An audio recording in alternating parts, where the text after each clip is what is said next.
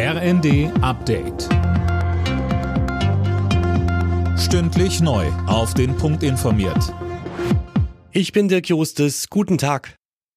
Deutschland und 17 andere Länder haben im vergangenen Jahr das 2-Prozent-Ziel der NATO bei den Verteidigungsausgaben erfüllt.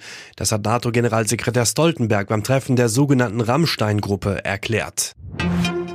Braucht Europa eigene Atombomben? Darüber diskutiert die deutsche Politik nach der NATO-Provokation von Donald Trump. Tom Husse, Verteidigungsminister Pistorius, hält da nichts von.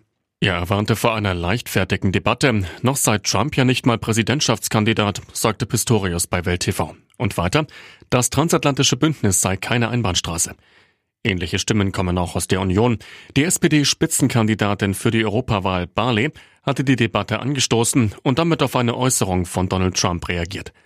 Der hat im US-Wahlkampf gesagt, dass er keine NATO-Länder vor Angriffen schützen will, die zu wenig Geld in die Verteidigung stecken. Außenministerin Baerbock reist heute zu Gesprächen nach Israel. Gestern hatte sie bereits ihren palästinensischen Amtskollegen in Berlin empfangen.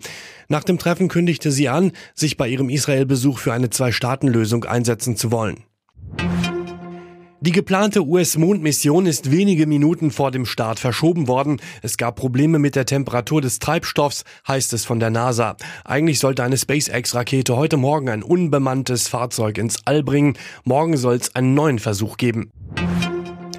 In der Fußball Champions League wird es heute für den FC Bayern wieder ernst. Die Münchner müssen am Abend im Achtelfinal Hinspiel bei Lazio Rom ran.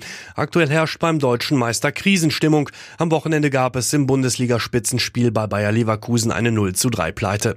Die Bayern sind deshalb auf Wiedergutmachung aus. Trainer Thomas Tuchel sagte zum heutigen Gegner. Niemand kann sagen, ob das Spiel leichter oder schwieriger wird. Da können wir keine Vorhersagen treffen. Und es, es, es gilt, wieder bereit zu sein. Es gilt, eine Reaktion zu zeigen. Und wir rechnen mit der besten Ausprägung von Lazio Rom. Alle Nachrichten auf rnd.de